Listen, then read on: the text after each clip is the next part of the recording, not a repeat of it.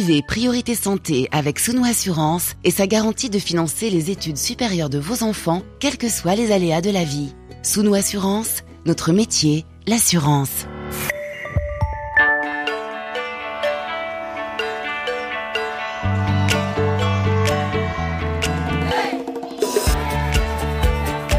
Priorité Santé. Caroline Paré. Bonjour à toutes et à tous. Aujourd'hui dans Priorité Santé, nous allons parler de la contraception, des différentes méthodes comme de l'accès à ces moyens qui permettent aux femmes, aux hommes ou aux couples de choisir d'avoir ou non un enfant ou d'espacer les naissances. Lorsque l'on est actif sexuellement, obtenir non seulement le dispositif, mais aussi l'information adaptée à son expérience, à son ressenti et à son état de santé. À compter de janvier prochain, janvier 2022, la contraception sera gratuite en France pour les femmes jusqu'à 25 ans. Un choix du gouvernement salué par les médecins comme par les organisations féministes pour que la barrière financière n'empêche pas ni l'accompagnement essentiel à la santé sexuelle, ni la prise des traitements nécessaires. Améliorer le suivi alors qu'au niveau international, un rapport de l'ONU estime qu'en raison de la pandémie, 12 millions de femmes ont connu une interruption de leur contraception, ce qui aurait provoqué près d'un million quatre cent mille grossesses non désirées supplémentaires.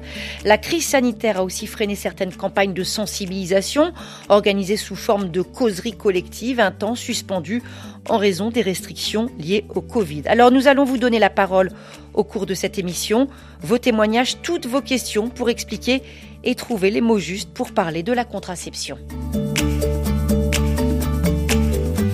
Accès à cette contraception, comment mieux informer, atteindre les populations vulnérables, avantages et inconvénients des différentes méthodes, autant de sujets que l'on va aborder en compagnie de nos invités au féminin pluriel. Avec nous, docteur Brigitte Letombe, bonjour. Bonjour. Vous êtes gynécologue médicale, également présidente d'honneur de la Fédération nationale des collèges de gynécologie médicale.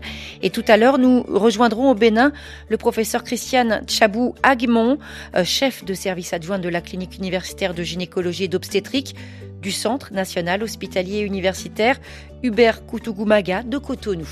Et puis en fin d'émission, on va retrouver la chronique nutrition de Stéphane Besançon, nutritionniste et directeur de l'ONG Santé Diabète à Bamako au Mali. Priorité santé sur RFI. Et si vous le voulez bien, on va commencer avec cette actualité en France. À l'annonce au mois de septembre du ministre de la Santé, Olivier Véran, gratuité de la contraception jusqu'à 25 ans et non plus 18 jusque-là. Docteur, euh, le ton s'est produit, mais aussi la consultation, euh, les examens si besoin. Tout cela donc sera gratuit jusqu'à 25 ans. Est-ce qu'en tant que gynécologue euh, exerçant donc encore aujourd'hui, vous avez pu constater que cette barrière financière, ça pouvait constituer pour les jeunes femmes un frein dans l'accès à la contraception? Oui, d'ailleurs, euh, on avait fait un rapport en 2012 hein, demandant justement cette gratuité euh, déjà pour les mineurs et on parlait justement de ce nombre d'interruptions volontaires de grossesse qui, a augmenté chez les femmes jeunes hein, jusqu'à 25 ans parce qu'en fait, souvent, aujourd'hui, les jeunes femmes ne, ne désirent pas débuter une grossesse dans cette tranche d'âge et repoussent cette première grossesse plus tardivement. Alors, dans les facteurs limitants, bien sûr, il peut y avoir l'accès financier, mais euh, en tout cas pour ce qui est en France, il y a aussi, je pense, une réticence désormais à la contraception hormonale qui s'est développée depuis cette crise qui a débuté en 2012-2013 eu égard au risque thromboembolique veineux qui ont été diffusés dans les médias. Et donc je pense qu'il y a encore beaucoup d'informations à faire, beaucoup de dédramatisation et d'explications qui nécessitent une consultation médicale avant de choisir la bonne contraception adaptée à chaque femme et à chaque couple. Justement, docteur Letombe, on, on accompagne les femmes lorsqu'on est gynécologue, on observe aussi les tendances, précisément pour revenir à ces changements. Est-ce que la jeune génération, euh, ici en France, utilise les mêmes méthodes que la précédente, on va dire euh, Les filles ont la même contraception que leur maman? Ah non, non, elles n'ont plus la même contraception que leur maman. Leur maman avait euh, venait, en fait, moi, dans, au début de, ma, de, mon activité de gynécologue, je voyais des femmes qui me disaient je viens pour la pilule. Mmh. Aujourd'hui, elles ne viennent plus pour la pilule, elles disent je viens pour un stérilet. Mmh. Un dispositif intra-utérin, mais elles disent encore stérilet. Hein. Donc on a quand même un désamour de la contraception hormonale et c'est certainement du fait d'une des réseaux sociaux et de la désinformation euh, sur la contraception hormonale et cette hormonophobie qui s'est largement diffusée, en tout cas en France. Quand on vous entend, finalement, on a l'impression que vous regrettez cette tendance, docteur Letombe. Pourquoi? Alors je la regrette parce que euh, la pilule, il y a 50 ans, a été un pilier de l'émancipation des femmes et de la liberté sexuelle des femmes. Et euh, en plus, la contraception hormonale n'est pas responsable que d'effets secondaires, bien, bien au contraire. Cette contraception hormonale a énormément de bénéfices additionnels, voire thérapeutiques. Mmh. Et là, on les a complètement, euh, complètement fait disparaître pour bien expliquer, pour, soulager les femmes, par exemple, en cas euh, parfois de, règles douloureuses, de, de cycles irréguliers, ça peut apporter un plus à la vie au confort des femmes. Hum.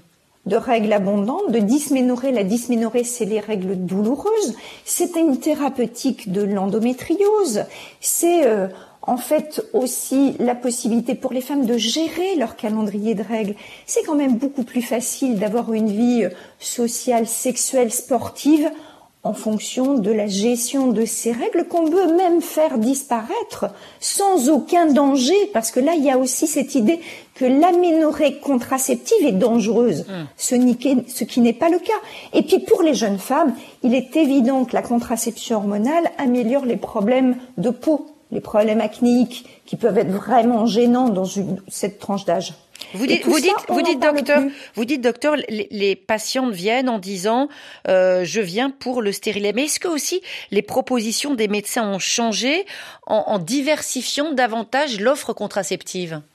Ah oui, l'offre contraceptive c'est largement euh, élargie. Avec bon bien sûr la pilule classique on va dire. Et puis il y a les implants et puis, il y a euh, les dispositifs intra-utérins. Et puis, évidemment, il y a d'autres modalités, les patchs et les anneaux euh, vaginaux, qui, eux, malheureusement, ne sont pas pris en charge par la sécurité sociale et qui nécessitent d'avoir les moyens de se les offrir. Donc, on a un large panel contraceptif, en tout cas en France. Et des contextes très différents, bien sûr, en fonction des, régions du monde. Docteur Le Tombe à ce sujet, un premier témoignage tout de suite dans Priorité Santé.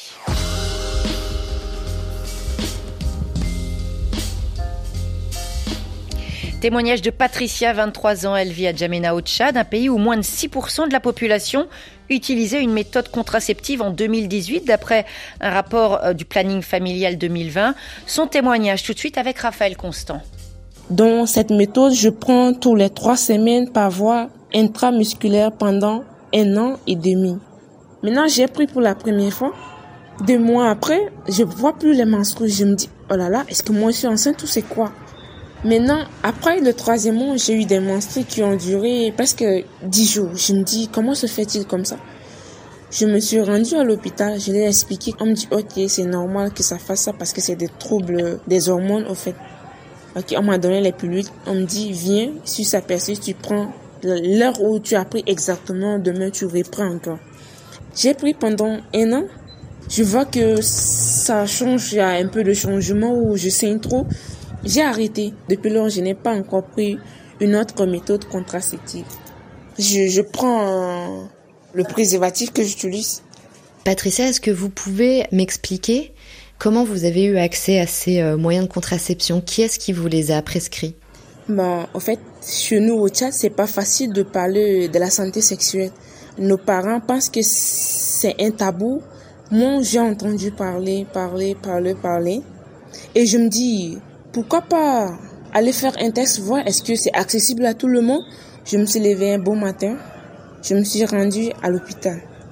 Je me suis renseignée, je disais où se présente euh, le planning familial? J'ai trouvé des sages-femmes qui étaient là. J'ai dit ok, je suis venue pour prendre euh, les méthodes contraceptives. Elles m'ont regardé et m'ont dit est-ce que tu es mariée? J'ai dit non, je suis pas mariée. On me dit désolé, mademoiselle, c'est réservé à celles qui sont mariées et qui veulent euh, faire l'espacement de naissance. Mais moi, je suis encore élève et je veux prendre cette méthode pour ne pas que mon cursus scolaire s'arrête. On me dit pas question, mais il faut que tu te maries d'abord. Je suis restée des mois plus tard. Je dis, il faut que je réessaye encore. J'ai pris un de mes amis qui n'est pas mon mec.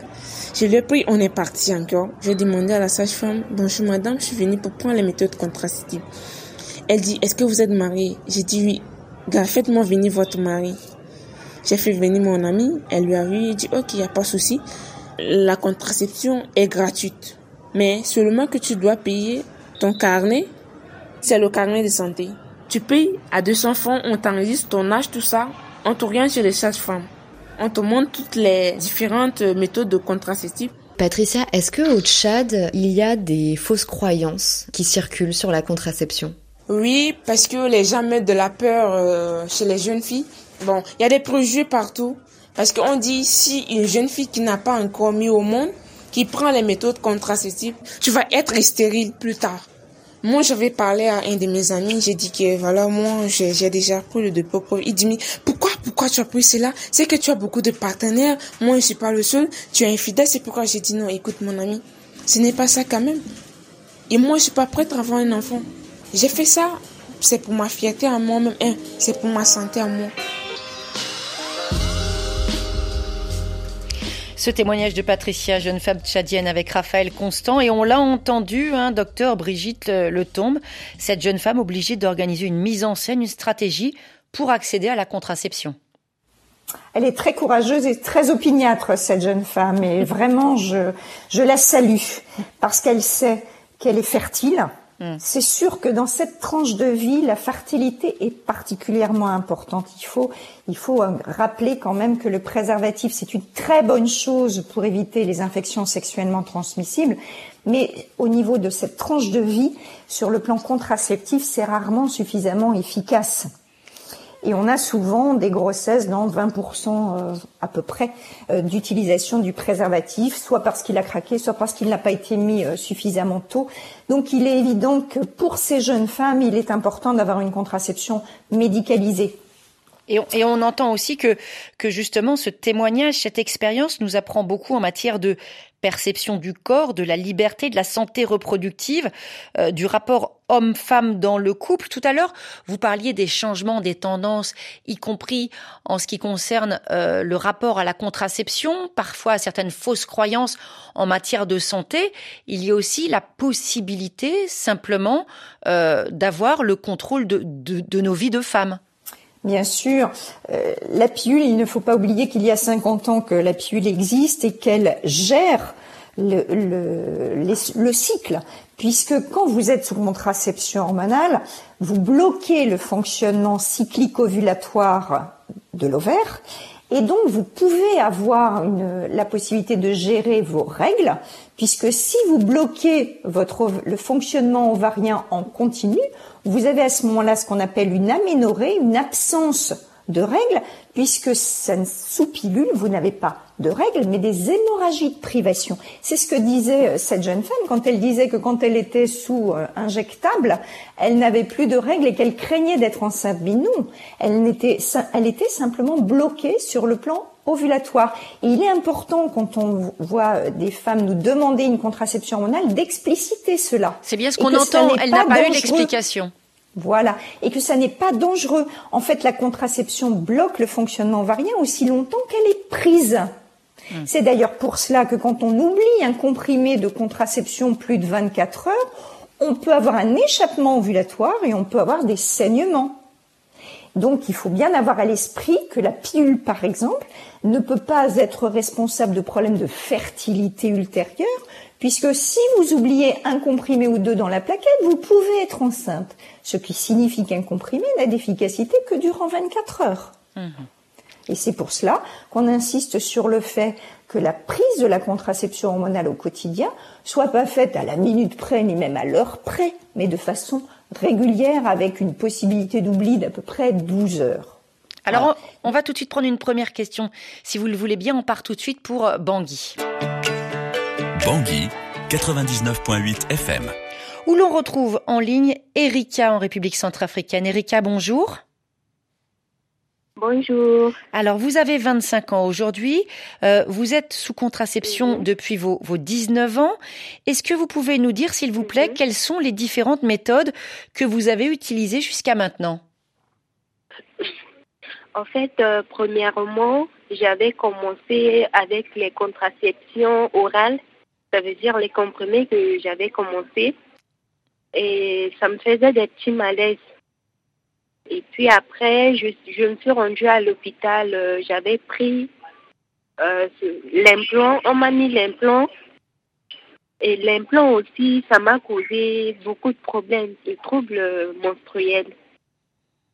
Quand j'avais eu mes menstrues, euh, c'était trop Mm. et j'avais eu tellement peur. Je, je me suis encore rendue à l'hôpital pour aller expliquer aux sages-femmes. Elles m'ont encore euh, dit que si je veux, je pouvais enlever. J'avais aussi enlevé et j'ai encore pris les injections pour trois mois. Oui. Et quand j'avais pris les injections pour trois mois, ça m'a fait prendre beaucoup de poids. Alors que moi, je voulais pas prendre beaucoup de poids. Et en plus de tout ça, ce qui m'intéresse, c'est d'avoir euh, une contraception qui pourrait m'aider à ne pas tomber enceinte. Comme ça, je- le temps de finir mes études avant d'avoir des enfants. Mais malheureusement, dans tout ce que j'avais pris, je n'ai pas trouvé ce qui me convient vraiment. Et pourtant, vous n'avez pas eu de, de gros. Excusez-moi, Erika. Erika, pendant ce laps de temps, vous n'avez pas eu de grossesse non désirée? Non, non, non, j'ai pas encore eu. de grossesse non désirée. Et, et à chaque fois que vous aviez Non. justement euh, ces différentes méthodes contraceptives, est-ce que vous aviez des, des explications, de longues explications de la part des personnels soignants, des sages-femmes par exemple? Si, si, quand je me rends à l'hôpital, je leur demande souvent de me donner d'autres euh, injections. Et eux, de leur côté, ils me proposent souvent de prendre encore des comprimés pour que ça puisse euh, m'aider à améliorer. Mais malheureusement, j'ai pas trouvé de changement. La pilule contraceptive, on va dire la pilule pourquoi. contraceptive ne vous réussit pas, c'est ça? Mhm, oui, c'est Et ça. aujourd'hui, vous utilisez quel moyen de contraception? J'ai tout arrêté. J'ai tout arrêté. euh, je compte seulement mes jours. Et vous utilisez un préservatif en plus du suis Oui, oui, c'est ce que je fais souvent pendant mes jours de fécondation. J'utilise des préservatifs. Mais aujourd'hui, Erika, vous voudriez reprendre une contraception Oui. Oui, et j'aimerais aussi poser la question au docteur Oui. que à force de changer beaucoup de contraception, est-ce que avec le temps ça pourra me causer des problèmes ou bien Les problèmes que vous craignez, c'est quoi? C'est d'avoir Ah. du mal à concevoir un enfant?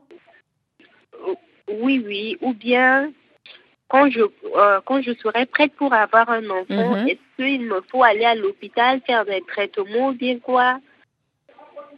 Mais- Voilà, c'est ça ma question. C'est ça votre question. Donc vous avez deux choses. C'est que les différents Oui. contraceptions que vous avez essayées à chaque fois, on va dire qu'il y avait des effets secondaires qui Mhm. vous ont gêné. Et puis maintenant, vous avez des inquiétudes pour savoir si vous pourriez avoir un problème, euh, par exemple, de, de fécondité. C'est ça? Ah, Oui, c'est ça ma question. Docteur Brigitte Letombe, question complexe hein, que pose Erika parce qu'il y a plusieurs entrées. Puis c'est vrai qu'elle a essayé beaucoup de choses. Qu'est-ce que vous pouvez lui dire? Alors ce que je vais lui dire en fait, c'est qu'il faut qu'elle essaie une contraception et qu'elle doit avoir un tout petit peu de persistance dans l'essai, parce que la contraception hormonale, il faut s'y adapter. Et que donc, euh, pour la contraception orale au quotidien, par exemple, il faut au moins attendre, à moins d'effets secondaires euh, dramatiques, hein, euh, euh, de choses graves. Euh, quand elle nous parle un petit peu de nausées, de mauvaise tolérance, il faut souvent attendre un tout petit peu pour s'adapter. Et souvent, au bout de trois à quatre mois, il n'y a plus de soucis. Donc, je pense qu'il faut tenir. Pour ce qui est du, de, de l'injectable, le dépôt Provera, il est évident que cette contraception, alors elle peut, elle est bien sûr efficace, mais elle peut être responsable de troubles du cycle glycémique et être responsable de prise de poids. Ça, c'est incontestable. Après, les contraceptions de ce type, que ce soit l'injectable, que ce soit l'implant, ce sont des contraceptions qui bloquent l'ovulation, comme je vous l'ai dit tout à l'heure, qui ne contiennent pas d'œstrogène. Et donc, au niveau de la muqueuse de l'utérus, de l'endomètre, elles sont souvent responsables de ces saignements qui sont irréguliers. Alors, soit absence de règles pendant quelques semaines ou mois, soit de nouveau des saignements qui vont arriver trois, quatre jours, s'arrêter, reprendre. Et ça ne doit pas inquiéter. Parce qu'en fait, c'est simplement du fait de, de l'efficacité du traitement sur le blocage de l'ovaire. Et il faut surtout avoir à l'esprit que ce blocage ovarien s'arrête à partir du moment où on arrête la contraception. Donc ne pas avoir peur pour la fertilité ultérieure. Voilà pour ces réponses, Erika. Bonne journée à Bangui. Docteur Le Tombe, d'autres questions juste après euh, ce titre, une chanson de Sarah Lugo, Mexican Airlines.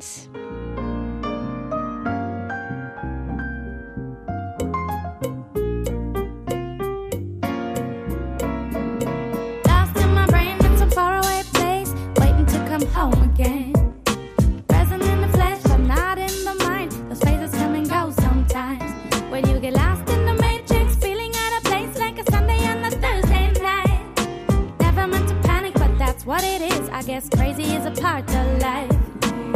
Buenos dias, ¿cómo estás? Tell me how are you today? Merci, muchas gracias. Thanks for asking. I'm okay. Just a million things on my mind, and my focus is not exactly coming in tight. But that's life, it's a daily ride with its ups and downs and its left and right.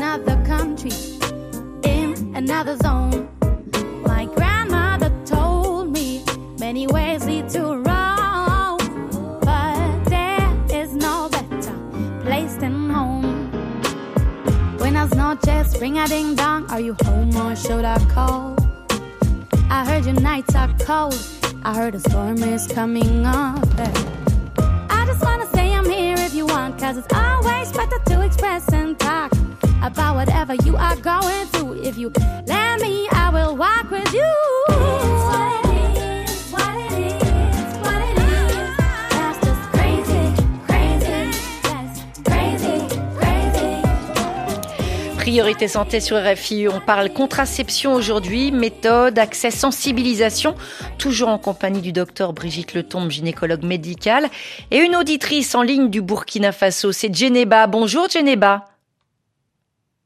Bonjour Caroline. Alors, vous avez 25 ans, vous êtes mariée, vous avez un enfant. Quelle méthode utilisez-vous aujourd'hui pour éviter une grossesse? Bah, Pour moi, j'utilise les préservatifs. Et pourquoi cette méthode précisément? Bah, Parce que j'ai vu des amis qui ont placé des, des, euh, des implants et ça a mal tourné pour elles. Ça a mal tourné de quelle façon? Qu'est-ce que vous avez euh, vu comme situation? Bah, y a, Il y a, d'autres qui ont grossi, il y a d'autres qui ont minci. Donc, euh, j'ai eu très peur, moi aussi, d'aller en placer un. Alors il y a l'implant, mais il y a d'autres dispositifs. Il y a par exemple le stérilet, le, DIU, il y a aussi la pilule contraceptive. Est-ce que vous avez échangé avec un médecin sur les différentes méthodes de contraception? Non, je n'ai pas échangé du tout. Après mon accouchement, on m'a suggéré de placer, la sage-femme voulait m'obliger à placer euh, un implant, mais moi j'ai refusé. J'ai dit que je vais aller contacter mon, conjoint avant de venir prendre, euh, euh, de venir me renseigner et puis prendre les, dispositions avant de placer. Geneva, juste une précision. Vous dites la sage-femme a voulu m'obliger. Non, elle vous a conseillé de le faire. Vous avez refusé et vous n'avez pas eu euh, cet implant. Ah ben, elle m'a dit que non, en temps normal ici, dès qu'une femme accouche, alors on doit obligatoirement lui placer un implant. Euh, je pense pas que ce soit obligatoire. Je pense que c'est conseiller une contraception systématique après une, naissance pour éviter euh, d'avoir une autre grossesse trop rapprochée. Et aujourd'hui, est-ce que vous êtes retourné voir euh, une sage-femme pour en parler avec elle, pour justement poser ces questions sur votre contraception? Ah non, je ne suis pas allée. Pourquoi? Je ne suis pas allée. C'est toujours le même problème. C'est toujours le même problème. Vous avez peur qu'on vous force la main à prendre une contraception? Il y a, oui. Il y a eu des médecins qui a, qui a pris les pilules et ça mal pour tourner pour elle. Elle a attendu sept ans avant d'en avoir une deuxième. Mais ça, alors là, ça rejoint quelque chose dont on a déjà parlé avec le docteur Brigitte Letombe. Les craintes des femmes, euh, docteur, les craintes des femmes de stérilité, beaucoup d'informations qui circulent, des témoignages, des choses qu'on, dont on parle entre soi, alors qu'il n'y a pas forcément de lien euh, avec la contraception. Alors, il n'y a pas de lien avec la contraception. Euh, le problème de fertilité ultérieure, souvent, a à voir avec l'âge. On sait bien que la fertilité est importante, elle est majeure jusqu'à 25 ans, après elle commence à baisser un petit peu et elle baisse franchement à partir de 35 ans. Et quand on dit, par exemple, moi j'ai souvent des femmes qui me disent, oui, mais bon, euh, ma copine, elle avait pris la pilule pendant 15 ans et elle a eu du mal à faire un bébé. Ben oui, parce qu'elle avait 15 ans de plus. Donc elle a un ovaire avec moins de follicules permettant d'ovuler et permettant la mise en route de grossesse, mais ça n'est pas du fait de la pilule, c'est du fait de l'âge qui, est, qui a avancé et de ce désir de grossesse plus tardif. Voilà, moi j'ai une question, j'ai une question pour notre auditrice Geneba. Au fond de vous, Geneba, est-ce que vous voulez prendre une contraception ou est-ce que vous ne voulez pas? Non, je veux. Vous souhaitez quand même. Est-ce est que ce que vient de vous expliquer le docteur Leton vous a un petit peu convaincu de dire aussi qu'il y a le facteur très très important, c'est l'âge? Oui, c'est l'âge. Et éventuellement aussi de savoir si ces femmes n'ont pas eu d'infection gynécologique qui aurait pu provoquer aussi des problèmes en termes de, de fertilité, hein, docteur Letombe. Bien sûr, parce que quand on parle de fertilité, quand on pense à les pilules, on pense toujours au fonctionnement ovulatoire des ovaires, mais dans les infertilités, il y a d'autres raisons. Il y a des raisons, bien sûr, au niveau de la filière, donc c'est-à-dire au niveau de l'utérus et des trompes, et puis il peut y avoir des raisons masculines aussi. Tout à fait. Il faut pas oublier aussi que les hommes doivent consulter quand on a justement euh, des problèmes de, de, procréation. Merci beaucoup, Geneba. On vous dit bonne journée à Ouagadougou. On part pour euh, le Cameroun, Douala, avec Véronique en ligne. Véronique, bonjour. Bonjour. Alors, vous avez une question, Véronique, sur le dispositif intra-utérin qui vous a été posé il y a trois ans. On vous écoute. Ah oui, bonjour, bonjour toute l'équipe, bonjour le, le docteur. J'ai un petit souci avec le dispositif intra-utérin quand le gynécologue m'a placé il y a trois ans. Il m'a dit quand il me le plaçait qu'il est, il est valable pour cinq ans, trois ans, pardon. Hmm. Bon, mais il y a quelques, il y a la semaine dernière, je suis allée à l'hôpital proche de chez moi voir le service de planification familiale Hmm. parce que ça fait déjà trois ans que le médecin me l'a placé. Elles m'ont dit c'est pas nécessaire de l'enlever parce qu'il est valide pour cinq ans. Mhm. Là, je suis un peu embarrassée entre l'explication du, du gynécologue et Bon, on, l'explication on du comprend bien, Véronique, puisqu'il vous donne des informations contradictoires. Euh, vous, docteur Brigitte Letombe, qu'est-ce que vous pouvez dire à Véronique? Alors, les dispositifs intra-utérins, il y a deux types de dispositifs intra-utérins. Les dispositifs intra-utérins au cuivre, et en général, ils sont efficaces 5 ans, voire pour 10 ans. Mhm. Quant aux dispositifs intra-utérins qui contiennent un progestatif, il y en a en effet un qui est valable 3 ans, et les autres sont en général valables 5 ans, et bientôt on en aura un pour 6 ans. Et celui Donc, de Véronique, il est non type. hormonal. Alors, s'il est non hormonal, a priori, c'est 5 ans. 5 ans. Euh, Véronique, c'est bien ça, hein, c'est un dispositif non hormonal, le vôtre. Oh oui, oui, oui. Il m'a dit, il m'a dit qu'il ne me plaçait pas au suivi hormonal parce qu'il peut, il a souvent plus de, de, d'effets secondaires. Donc, Donc, il m'a placé un dispositif non hormonal. donc, ce qui vous a été Bah, dit lors de la dernière consultation, c'est 5 ans, c'est une bonne information. Tout à fait. Voilà pour cette réponse, une réponse claire. On a une question Facebook de Vanessa euh, qui suit Priorité Santé au Sénégal. Elle a un implant contraceptif qui lui a été posé en 2013. Elle ne l'a pas fait retirer, Vanessa, parce que le centre de santé est loin de chez elle. Elle voudrait avoir un autre enfant. Alors, deux questions en une. Elle demande si l'implant doit être retiré et s'il peut encore être, entre guillemets, efficace, c'est-à-dire euh, freiner euh, une grossesse. Et dans tous les cas, est-ce qu'il faut lui retirer? Je pense que la question va être assez claire, docteur Letombe. Alors, pour ce qui est des implants, en France, nous avons un implant pour trois ans. Je sais que il y a le Jadel qui, qui est utilisé euh, sur le plan international et qui est efficace pour cinq ans. Donc, euh, l'un ou l'autre, c'est trois ans ou cinq ans. Trois ans ou cinq ans. Mais est-ce qu'il faut l'enlever donne- Est-ce qu'il faut l'enlever quand on l'a depuis huit ans? Alors, quand on l'a depuis 8 ans, si on a retrouvé un cycle, comme je vous le disais tout à l'heure, Mmh. l'implant va délivrer un progestatif qui va bloquer le fonctionnement ovulatoire. Quand il n'y a plus de progestatif, le cycle reprend. Donc, une femme qui retrouve un cycle, ça veut dire qu'il n'y a plus de, de contraception progestative et que son fonctionnement ovulatoire est retrouvé. L'idéal, c'est de l'enlever. Maintenant, on peut éventuellement le garder. Ça n'est pas un vrai souci. Si le cycle a repris, si le cycle n'a pas repris, bien sûr, il faut investiguer. D'accord. Alors, on a une autre question de Facebook. C'est Thérèse au Mali. Euh, alors, son cas est assez compliqué. Elle explique avoir souffert d'insuffisance rénale aiguë après une rupture utérine. Elle a subi une césarienne. On lui a posé un stérilet. Il lui a été enlevé ce stérilet. Elle se demande aujourd'hui si elle peut à nouveau employer ce mode de contraception. Euh, Thérèse demande si le fait d'avoir subi une césarienne pose des conditions particulières pour cet usage d'un dispositif intra-utérin. Un dispositif intra-utérin peut être posé après un accouchement, que ce soit par voie basse ou césarienne, dans les mois à six semaines qui suivent, sans aucun problème. Donc cette réponse est... Et par rapport à la, à la compatibilité, ça veut dire qu'aujourd'hui, elle peut à nouveau se faire poser, donc, euh, comme vous venez de le dire, ce, ce stérilet. Oui, oui, bien sûr, bien sûr.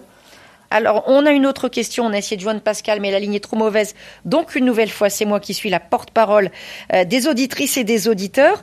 Euh, Pascal, qui est au Burkina Faso, qui appelait au, sujet de la contraception de sa conjointe, euh, qui a donc des injections euh, tous les trois mois. Elle a 23 ans. Euh, elle n'a pas essayé d'autres contraceptions, mais euh, ce qu'elle a constaté, c'est encore encore une fois ce déficit d'information dont on parle depuis le début euh, de, de, cette émission, c'est qu'elle n'a plus de menstruation ou alors euh, des règles très légères, des, simplement des, des, petits saignements, et ça inquiète euh, le conjoint de cette jeune femme qui s'appelle donc Pascal, et il se demande si euh, sa santé peut être impactée, notamment sa santé sexuelle, par rapport à, à l'absence de cycle. Alors, comme je le disais tout à l'heure, hein, on ne parle plus de règles et de menstruation quand on est sous contraception hormonale, on parle d'hémorragie de privation. Mm. Et on peut avoir des spotting, des petits saignements, et on peut avoir une aménorrhée, c'est très variable d'une femme à l'autre, et on peut pour quelques mois ne pas avoir de saignement du tout, puis ensuite pendant euh, deux, trois mois avoir des petits saignements euh, de façon tout à fait irrégulière. Tout cela n'est pas inquiétant, puisque ça correspond à la réponse de cette muqueuse utérine à l'imprégnation hormonale de, du produit utilisé en contraception. Donc pas de souci de ce côté-là. Après, l'impact de la contraception, à mon sens, sur la santé sexuelle, c'est plutôt un impact positif. C'est-à-dire qu'une femme et qu'un couple peut avoir une sexualité sans le risque de cette grossesse non désirée. Parce que c'est vrai, vraiment ça que l'on recherche. C'est de ne pas avoir, au moment où on ne le veut pas, où on ne le peut pas, ce début de grossesse que l'on ne pourra pas assumer. Donc, à mon sens, toute contraception améliore la santé sexuelle. À plusieurs reprises, on a entendu les, les auditrices et les auditeurs de l'émission rechercher des informations. Qu'est-ce que ça veut dire? Que lors de la consultation, bah, toutes les questions ne viennent pas forcément à l'esprit ou que parfois, eh bien, cette consultation, elle est, comme on dit trivialement, un petit peu trop rapidement expédiée? Bien sûr, bien sûr. La contraception, c'est quelque chose qui est devenu entre entre guillemets banal et ça n'est pas banal. Mmh. Et si on se rend compte que cette contraception est mal suivie, si on continue à avoir des grossesses non prévues, c'est parce que justement cette information n'a pas été faite. C'est d'ailleurs, je vous parlais tout à l'heure du rapport que nous avons fait en France en 2012 où l'on demandait que cette première consultation de contraception soit une, consultation de 45 minutes. Mmh. Pourquoi 45 minutes? Parce qu'on doit tout évoquer, justement faire tomber toutes ces barrières, toutes ces idées fausses et trouver pour cette femme-là, ce couple-là, la bonne solution. Et surtout, qu'il y ait une véritable confiance qui soit installée. S'il n'y a pas de confiance, on peut proposer toute contraception que l'on veut dans le mois qui suivra. Soit elle arrêtera, cette femme, soit elle ira voir un autre médecin, elle fera enlever le stérilet, elle fera enlever l'implant et on n'aura rien gagné. Mmh. Donc c'est vraiment important que cette information soit loyale, complète, vraiment éclairée, c'est-à-dire qu'on prenne le temps d'expliciter ce que c'est que des menstruations, ce que c'est que ces hémorragies de privation, ce que c'est que le blocage ovulatoire, pourquoi on utilise tel ou tel produit, pourquoi il faut surveiller tel ou tel facteur de risque. Donc je crois qu'il faut vraiment prendre du temps. Et c'est vrai qu'aujourd'hui, sans doute, les médecins manquent de temps. Et il faut échanger. On va tout de suite retrouver l'une de vos consoeurs au Bénin. RFI à Cotonou, 90 FM. C'est vous, professeur Christiane Chaboua-Guémon, bonjour. Bonjour, Madame Carole. Chef de service adjoint de la clinique universitaire de gynécologie et d'obstétrique du Centre national hospitalier universitaire Hubert Kutukumaga de Cotonou. Voilà, je l'ai dit. Alors, cette contraception, on l'entend, adaptée au parcours des femmes. On va surtout parler avec vous de la jeune génération. Euh, c'est quoi aujourd'hui la méthode la plus demandée et la plus utilisée par les jeunes? Euh, les jeunes ont beaucoup plus tendance à demander l'utilisation des pilules Hmm. et euh, des préservatifs parce qu'ils craignent euh, les, les dispositifs intra-utérins et puis les méthodes injectables. Et pourquoi ils craignent? Ils craignent euh, justement sur les retombées possibles, et on l'a bien entendu, euh, pas évidentes du tout, sur euh, leur fertilité à venir? Voilà, ils ont beaucoup plus peur parce qu'il y a beaucoup de préjugés hein, par rapport euh, aux méthodes contraceptives euh, intra-utérines. Donc il y a beaucoup de préjugés et surtout, surtout la peur de la stérilité et aussi la peur de saigner en désordre, c'est-à-dire des spotting à tout moment. Mm. Donc euh, cette psychose fait que la plupart des jeunes ne sollicitent pas du tout l'utilisation des dispositifs intra-utérins. En consultation, vous voyez qui? Euh, Des filles, des couples, ou euh, vraiment les filles viennent toutes seules? Alors, souvent, les filles viennent toutes seules. Hein. Souvent, elles viennent toutes seules. Elles ne se font pas accompagner ni des parents, ni de qui que ce soit. Elles viennent souvent en consultation seules. Et elles arrivent avec des renseignements précis, une, une idée de ce qu'elles veulent, ou c'est au fur et à mesure de votre échange, de cette consultation, on l'a bien entendu, euh, si essentiel que, que les idées se, se fixent et que finalement on détermine ensemble ce qui est le plus adapté? En fait, euh, on a deux groupes de, de, de- de filles- des, des jeunes qui viennent consulter. Il y a un groupe qui vient déjà avec une idée bien précise par rapport à la méthode contraceptive qu'elles désirent.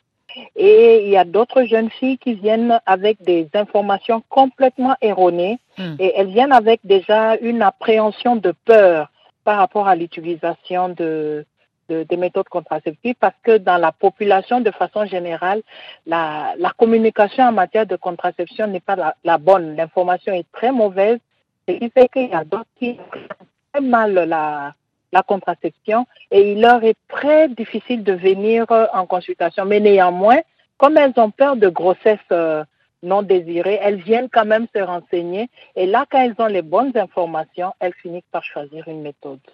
Et au Bénin, vous diriez, professeur, que cet accès à la contraception, euh, il est satisfaisant si on parle du nombre de structures et puis aussi euh, de l'aide en termes de prise en charge, notamment pour les plus jeunes et vulnérables?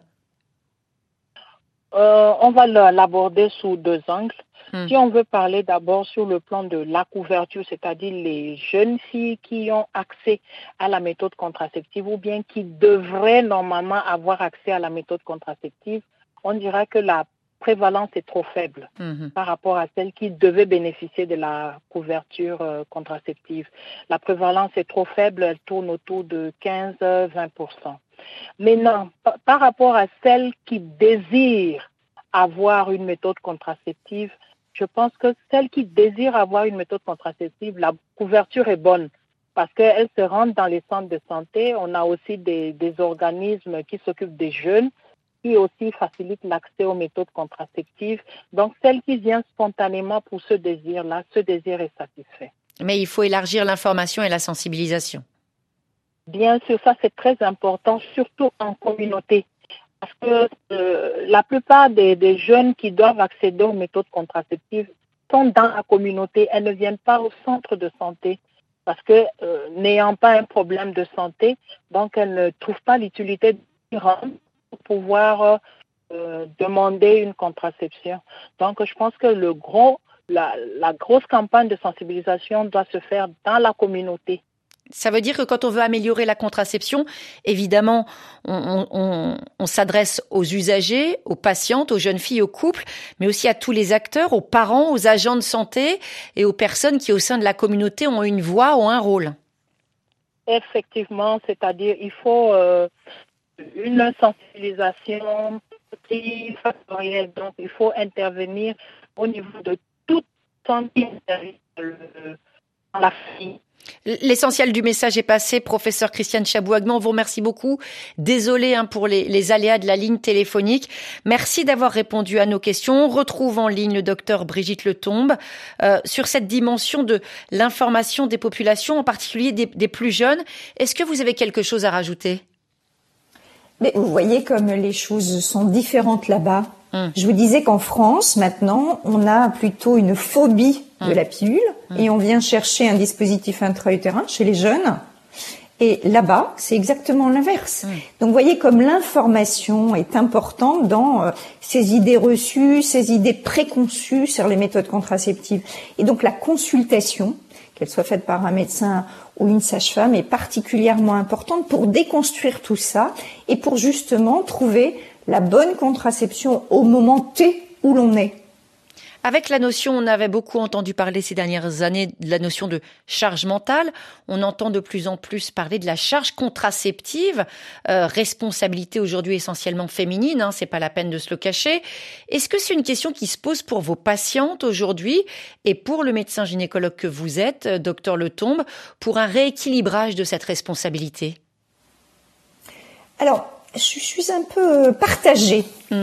parce que j'entends de plus en plus des femmes qui me disent oh ben moi je ne veux pas euh, répondre à cette injonction de hmm. la prise de la pilule hmm. ça ce n'est pas féministe mais je suis pas d'accord la pilule a été vraiment une émancipation des femmes et c'est le féminisme qui a permis justement l'arrivée de la contraception hormonale parce que quoi qu'on dise c'est quand même la femme qui porte la grossesse et en cas et, en, et en cas de on va dire de raté de la contraception masculine, si tel était le cas, c'était la femme qui emporterait aussi les conséquences.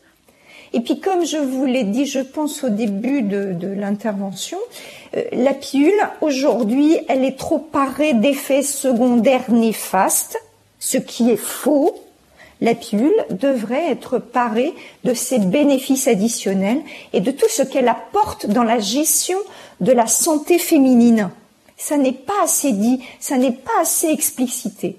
On a trop parlé des risques et notamment de ces risques thromboemboliques qui sont vraiment minimes, en tout cas dans la tranche d'âge où, on, utilise la pilule et qui, bien sûr, euh, je, ne nie pas qu'il puisse y avoir des effets secondaires de la contraception hormonale, je ne les nie pas, mais une consultation médicale permet de prévenir et d'éviter ces effets secondaires. Absolument. Merci beaucoup à vous, docteur Brigitte Letombin, de vous être rendue disponible pour répondre à notre invitation.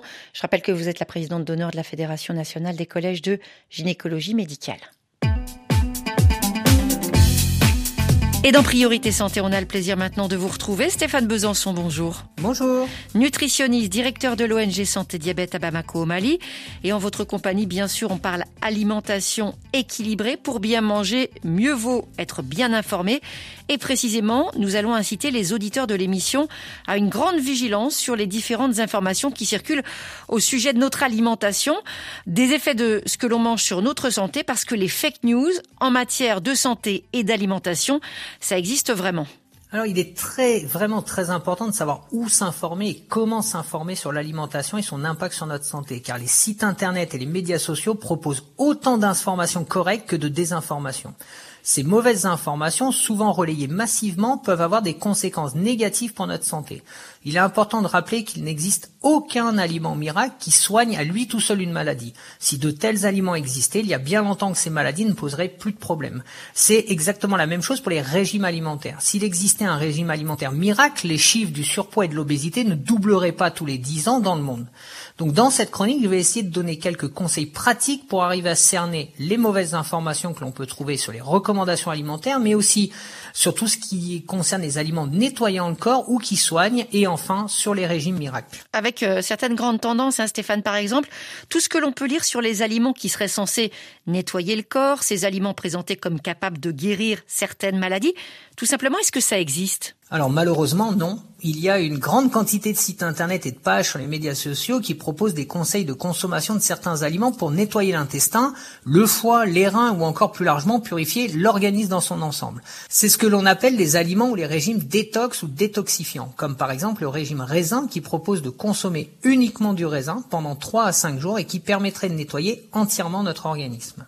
Cette notion est née de la croyance que pour être en bonne santé, notre corps doit se débarrasser des toxines qu'il produit et qu'il a besoin d'aide pour réaliser ce travail de nettoyage. Malheureusement, on sait qu'aucun aliment seul n'a le pouvoir de faire ce nettoyage des toxines et qu'il n'y a aucune preuve scientifique du fonctionnement et du bénéfice de cette détox pour la santé. On retrouve le même phénomène pour les aliments médicaments, souvent appelés des alicaments. Une grande quantité de sites internet et de pages euh, sur les médias sociaux proposent par exemple de consommer du gombo pour soigner et même guérir le diabète ou encore du fenouil pour se protéger du cancer. Là encore, c'est faux. Le gombo à lui tout seul ne guérit pas le diabète et le fenouil à lui seul ne prévient pas le cancer. Il peut y avoir dans ces aliments des molécules intéressantes, mais qui en vont avoir un intérêt s'ils font partie d'une alimentation diversifiée qui apporte tous les autres éléments nécessaires pour être en bonne santé. Et autre question, cette fois qui porte sur la perte de poids. Est-ce qu'il existe des régimes qui permettent une perte de poids garantie sans trop d'efforts, sans yo-yo, sans retour de balancier? Et ma réponse est encore une fois non, malheureusement. Sur les régimes alimentaires, trier l'information est encore plus compliqué, car il existe des milliers de sites et des milliers de pages qui proposent des régimes miracles. En faisant une recherche rapide pour cette chronique, j'ai retrouvé les grands classiques. Le régime ananas ou ananas pamplemousse qui propose de manger uniquement ces deux fruits car ils ont la propriété de brûler les graisses. On retrouve aussi le régime citron présenté comme un accélérateur de la minceur et depuis quelques années le régime œuf de caille qui fait une percée assez forte sur les médias sociaux. Alors tous ces régimes dits miracles reposent sur deux principes. Soit manger un aliment unique, c'est le cas du régime ananas, pamplemousse ou œuf de caille, soit manger ce que l'on veut et rajouter un produit miracle comme le citron qui va brûler toutes les graisses. Alors les premiers régimes entraînent une alimentation qui va être restrictive, non diversifiée, qui peut produire des pertes de poids à court terme, mais avec des reprises de poids, le fameux effet yo-yo après, et surtout des risques de carence très forts. Pour les seconds, c'est aussi une fausse promesse, car si on mange de manière déséquilibrée, ce n'est pas en ajoutant du citron ou un autre aliment miracle que l'on rattrapera l'impact sur notre santé. Et Stéphane, quels sont les conseils que vous pouvez donner hein, aux auditeurs, aux auditrices pour arriver justement à trouver les bonnes informations, faire la chasse aux fake news alors d'abord, il faut connaître les recommandations nutritionnelles classiques qui sont de manger diversifié, réduire la consommation de graisse, de sel, de sucre, augmenter la consommation de fruits et de légumes, réduire la consommation d'aliments ultra transformés, boire principalement de l'eau et éviter les boissons sucrées. Ensuite, il faut absolument éviter de s'informer sur des sites et des pages personnelles qui partagent des croyances et pas de la science. Il faut éviter aussi de s'informer sur des sites et des pages qui propagent une information commerciale qui va contre les recommandations nutritionnelles internationales. Pour éviter tout ceci, il suffit de s'informer sur des sites ou des pages écrits par des professionnels de santé qui vont faire valider leur contenu, comme par exemple le site Doctissimo, mais il en existe beaucoup d'autres. Pour vous aider, vous retrouvez sur la page dédiée à cette chronique un lien avec une sélection de sites, des sites professionnels qui vous permettront d'avoir sur différents sujets une information scientifique et fiable. Merci beaucoup pour tous ces conseils Stéphane Besançon et à très bientôt dans Priorité Santé. Notre émission qui touche à sa fin. Merci à toute son équipe. Ah, c'est tout ça, La scène Didier Bleu est avec nous aujourd'hui. Laurence No, demain, la peau, miroir de nos émotions. Nous parlerons de la relation entre la peau et le psychisme. Quelles interactions existent entre les maladies cutanées et nos ressentis? On se retrouve demain. D'ici là, portez-vous bien et lavez-vous bien les mains.